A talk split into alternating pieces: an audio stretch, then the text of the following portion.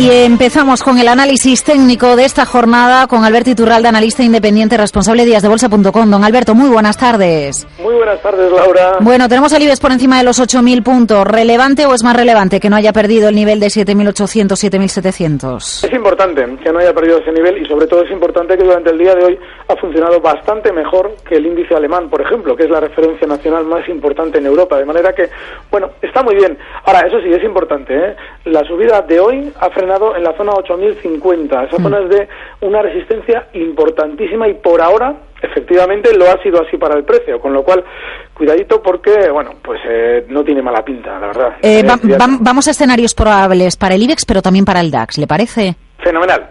Bueno, pues en el caso del IBEX, durante estos días ha frenado donde debía y lo lógico es que, bueno, pues veamos un, un poquito más al alza a nuestro índice, estaríamos hablando seguramente de la zona 8090, pero no mucho más. Hay que recordar que está especialmente flojito y seguramente va a seguir funcionando así.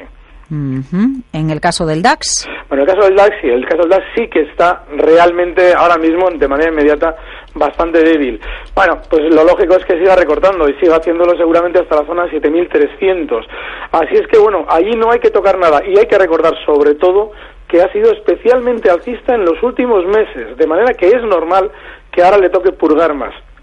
Vamos a valores concretos y a títulos concretos. Eh, las últimas semanas mucho ha hablado usted de Amadeus, casi como para que le llamemos Mr. Amadeus. A ver, eh, ¿qué pasa con el título? 21 euros 67 céntimos en subasta de cierre. Pues es que al final ha sido de los que mejor ha funcionado, porque eh, es un precio especialmente alcista con respecto a los demás y es muy importante que cuando el resto del mercado está especialmente aburrido, busquemos este tipo de valores. Fíjate, vuelve hoy a marcar nuevos máximos históricos, dábamos como objetivo en las estrategias la zona 22 y ya lo tenemos prácticamente a 30 céntimos, de manera que bueno, pues muy bien, sigue muy bien, estos días muy probablemente va a alcanzar esa zona 22 y hay que seguir dentro.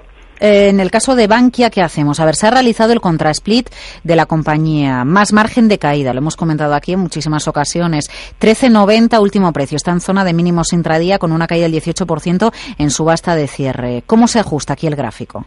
Bueno, pues eh, tal cual, lo que se hace es, eh, hacer la multiplicación que nos proponga la compañía, pero sobre todo tener en cuenta que lo que has dicho tú es real.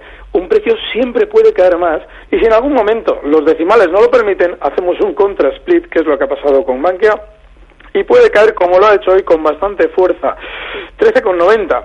Y la verdad es que está a punto de marcar lo que serían ahora los mínimos históricos en los 12 porque eso sería con el ajuste realizado ya.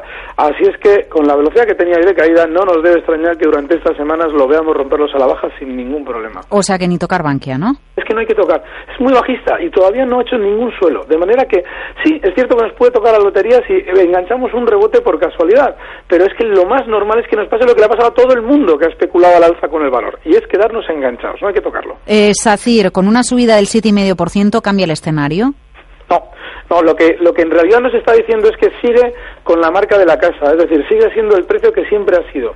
Especialmente volátil para los rebotes, nos llama, nos eh, seduce a comprar porque nos estamos perdiendo una subida y bueno, todavía le queda de manera inmediata más probable rebote hasta la zona 1,64, lo tenemos en 1,55 de manera que todavía podríamos aprovechar algo. Ahora bien, hay que recordar algo similar a lo que hemos dicho de Bankia, es bajista por necesidad. Así es que cuidado porque probablemente después de llegar a esa zona 1,74 frenará subidas y volverá de nuevo a las andadas bajistas. Eh, sí que estaría bien que hiciese algún comentario sobre el oro. La semana pasada vivía usted aquí con nosotros en estos micrófonos el desplome por segunda sesión consecutiva del metal precioso que sí que ha recuperado los 1.400 dólares la onza. Ahí está. Eh, es normal, cuando hay una caída muy fuerte, se suele producir lo que llamamos sobreventa, es decir, todo el mundo se ha colocado de manera inmediata bajista en el oro y el sentimiento contrario hace que se produzca un rebote. Comentábamos que en el medio largo plazo lo veremos muy probablemente en la zona 1250, 1260, pero también decíamos que a la hora de abrir cortos lo mejor era esperar antes a un rebote porque tenía una grandísima sobreventa. Bueno, pues ahora este rebote no nos debe extrañar que quiera incluso llegar a estas zonas 1500, porque esa es la zona en la que se desencadenó el descuelgue a la baja del oro. De manera que, bueno, pues si lo vemos durante estos días rebotar hasta esa zona, esa es buena zona de cortos y es muy importante un dato. A la hora de especular en el oro. No, no, no, no, no, Alberto, Alberto, Alberto, Alberto, después de la pausa. Cerramos el mercado y enseguida nos apunta el matiz del oro. Hasta ahora. Lo calentito ahora es el consultorio con Alberto Iturralde, don preparado, uy, don preparado le iba a llamar, preparado don Alberto. Aquí estamos. Venga, estupendo. Pues a ver, Jesús de Madrid, muy buenas tardes. Hola, buenas tardes. Díganos. Laura. Buenas tardes a los oyentes y buenas tardes también al señor Iturralde. Eh, lo primero, me he quedado con, con la gana de terminar de escuchar lo que iba a comentar. De- lo que ay, estaba comentando del oro. qué bien, qué bien. Disculpe, Sí. claro que sí. No. Venga, don Alberto, acabe con el oro. A ver. cable que nos ha echado. Bueno, pues eh, lo importante cuando los precios toman volatilidad es sobre todo reducir el apalancamiento. Eso significa que en lugar de comprar eh, 10, compramos uno. ¿Por qué? Porque los vaivenes son enormes. Y si fíjate que durante estos meses decíamos que había que abrir cortos en el oro, en la zona 1800, y no largos, como se nos proponía, Ahora, en el momento en el que veamos un rebote en el oro, no tengamos la menor duda de que volverá a caer después. Con lo cual, como está especialmente volátil, el- lo más importante a la hora de especular en el, en el oro es abrir cortos, pero con muy poquito apalancamiento. Es decir, si estamos en el mercado de derivados, en lugar de comprar 10, o por- en este caso sería abrir cortos eh, con 10, lo abrimos con uno. Y ahora, don Jesús, pregunte usted, salvo que quiera algo más del oro. No, no, está bien, está bien. De cualquier manera, aunque sea un solo contrato en, un derivado para los que tenemos unas economías humildes, es, mucho dinero, sobre todo cuando va, se va o van o vienen 20 o 30 puntos, ¿no? Y más con lo manipulado que está, está este metal. Bueno, quería preguntar a la señora Iturralde, eh, concretamente, la primera pregunta sería técnica. Cuando ellos hablan de soportes o de resistencias, eh, ¿siempre se tienen en cuenta durante la sesión o se tienen en cuenta una vez ha cerrado la sesión? Y la siguiente era plantear una, una estrategia de inversión. Me llevo mucho tiempo mm, esperando alguna noticia eh, desde el otro lado del charco parecida a que dejan de, de darle a, a la manivela y de hacer dinero Sí. para poner de corto. Está, Jesús, ¿está en manos libres usted? Eh, sí, no, no, Es que- no estoy llamando- Ah, sí, Sí. sí, un momentito. Es que se le escucha un poquito ¿Ahora? mal. Yo por respeto al resto de oyentes, para que le entendamos todos bien. Ahora, A ver, díganos. ¿escucha mejor?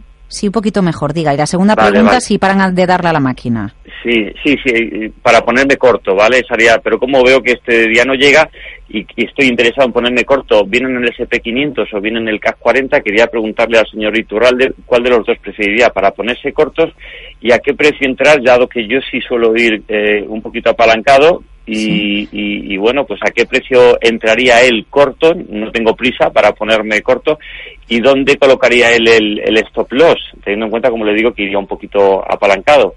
Sería solamente esto. Esto y lo que le he preguntado es soportes y resistencias, ¿cuándo se tienen en cuenta? ¿Al cierre de la sesión o durante la sesión? Venga. Porque muchas veces en los mercados, eh, de verdad que yo eh, soy tan negativo que pienso que hay una mano negra continua que, que- que los mueve de un lado para otro.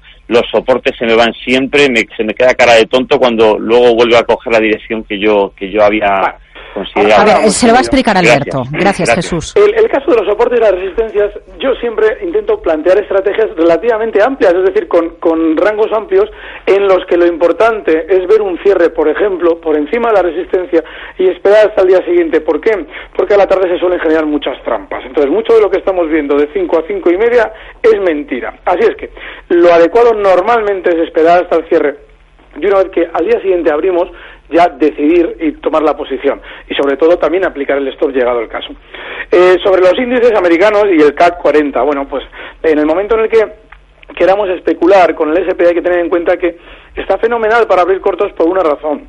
Si estamos especulando con él, el lado corto es el bueno porque justo está en resistencia. Esa zona 1576 que marcaba como máximos en el año 2007 todavía no se ha superado con autoridad. Con lo cual, ahora mismo hay muchos operadores americanos que están abriendo posiciones cortas y colocando seguramente el stop en la zona 1600.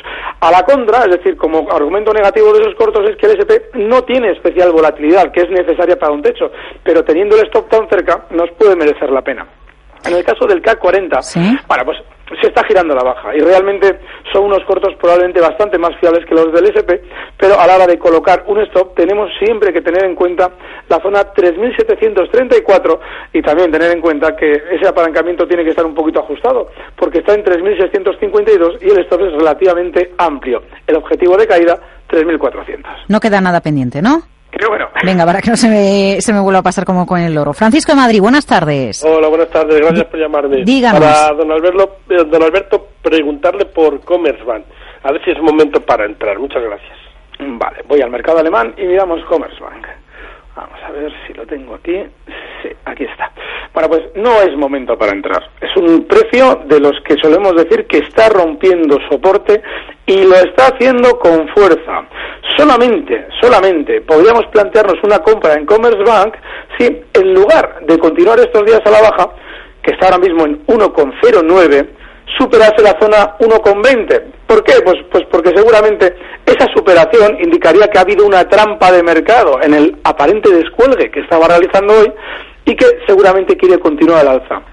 Pero como la pinta que tiene ahora mismo es la de que efectivamente ese descuelgue a la baja es, válido, no hay que estar bajo ningún concepto. Y si aún así nos la queremos jugar, bueno, pues los mínimos de hoy en esa zona 1,07 vamos, eh, eh, respetarlo sí o sí, como esto. Pero yo desde luego no lo tocaría bajo ningún concepto. Eh, tenemos la otra llamada al teléfono. José de Madrid, buenas tardes. Hola, José. Oh, me parece que se ha cortado la llamada. Bueno, pues vamos a ir, vamos a ir con José enseguida. Bueno, me dicen en cualquier caso que le iba a preguntar por Bankinter, así que podemos hacer un comentario sobre el título y de paso podemos hacer algún repaso sobre, sobre algún otro título del, del sector financiero español. Muy bien. Bank Inter está durante estos días especialmente fuerte, pero hay que recordar un poquito lo que venimos comentando estas semanas.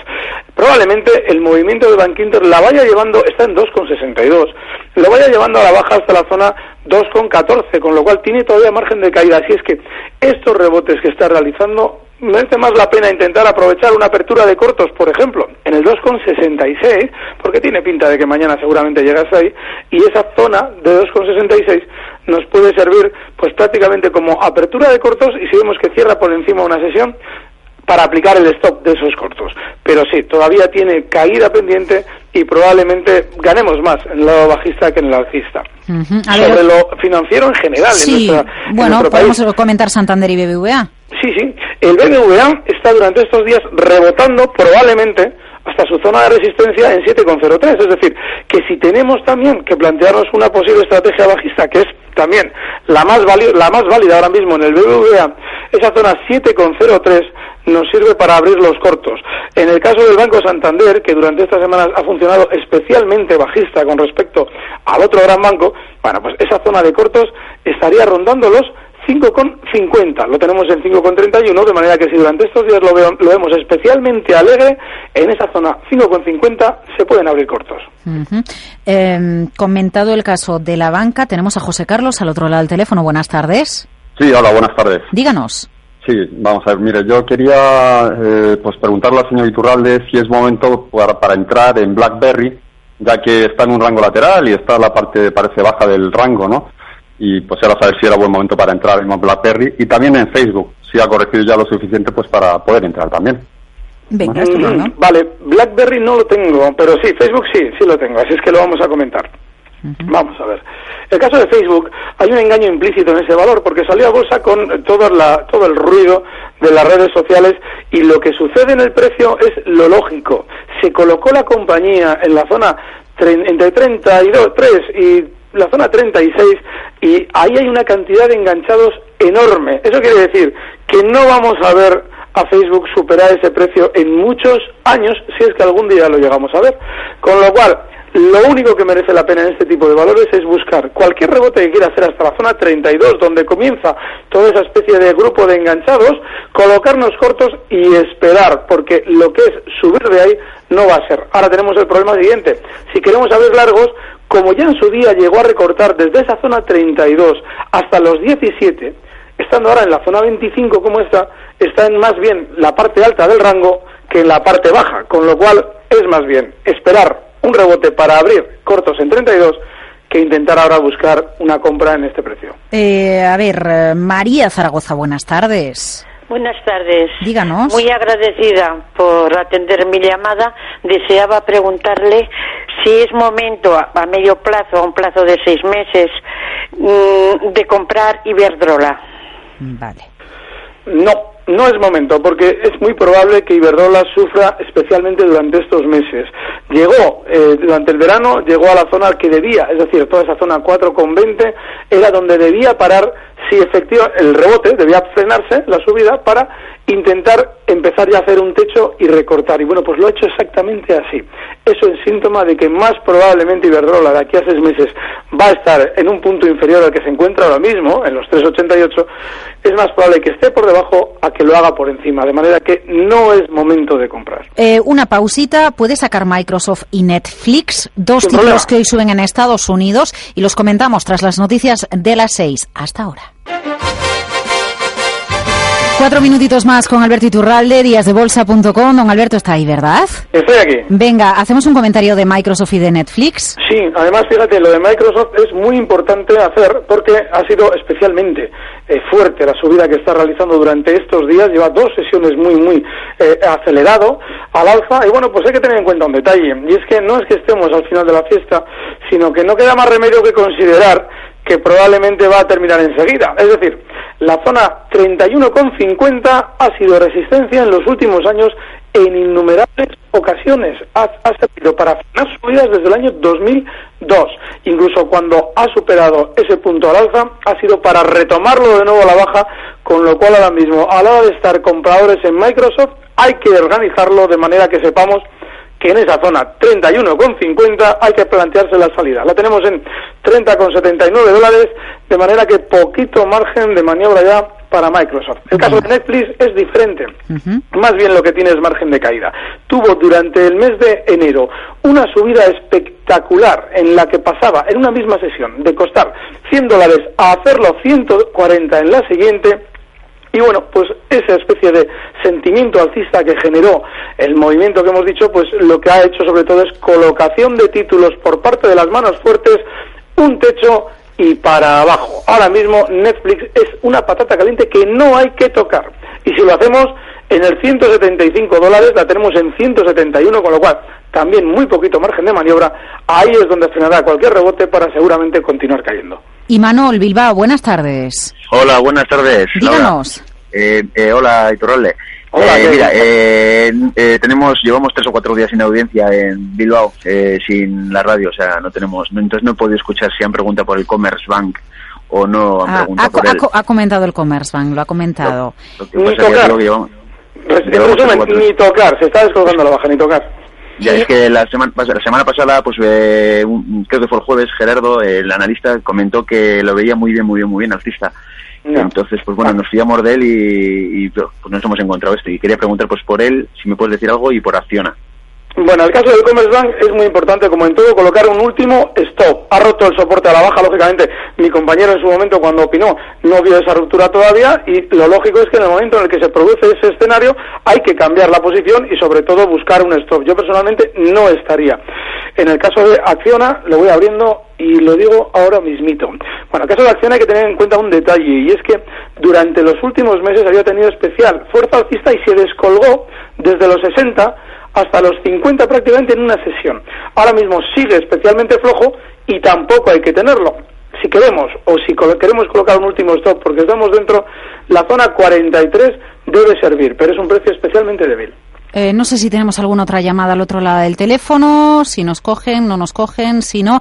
Bueno, pues venga, un comentario de Apple, que esta semana, yo creo que la comentamos el lunes pasado probablemente, don Alberto, Sí, pero como mañana cómo publica resultados, Apple- díganos. Al final ha llegado a donde debía. Eh, insistíamos, ojo, está en 700, pero en cuanto se gira la baja no tardaremos mucho en verla en 380 dólares. Parecía una locura, un 50% de caída. Bueno, pues ya lo ha hecho.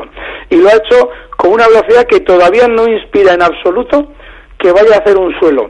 Así es que ojo, porque en su día nos lo vendieron en 700. Con la maravilla del iPhone 5, así es que mientras no nos den un resultado negativo de algo, no va a de rebotar. De manera que Apple es un valor en el que no hay que estar bajo ningún concepto y durante estos días no nos debe extrañar que, bueno, puede rebotar por la sobreventa que tiene ahora mismo, pero tenderá a continuar a la baja hasta los 360 dólares. Eh, bueno, le preguntaba por Apple Juan Carlos a través de Twitter. Es que ya no tenemos que hacer la desconexión y ya no da más tiempo a- a más consultas, aunque nos queda la de Manuel de Alicante pendiente. Disculpe, Manuel, y mañana intentaremos dar cabida a su pregunta. Alberto Iturralde, desde díasdebolsa.com, analista independiente. Gracias. Un fuerte abrazo. Y ahora nos vamos con los productos cotizados de SG.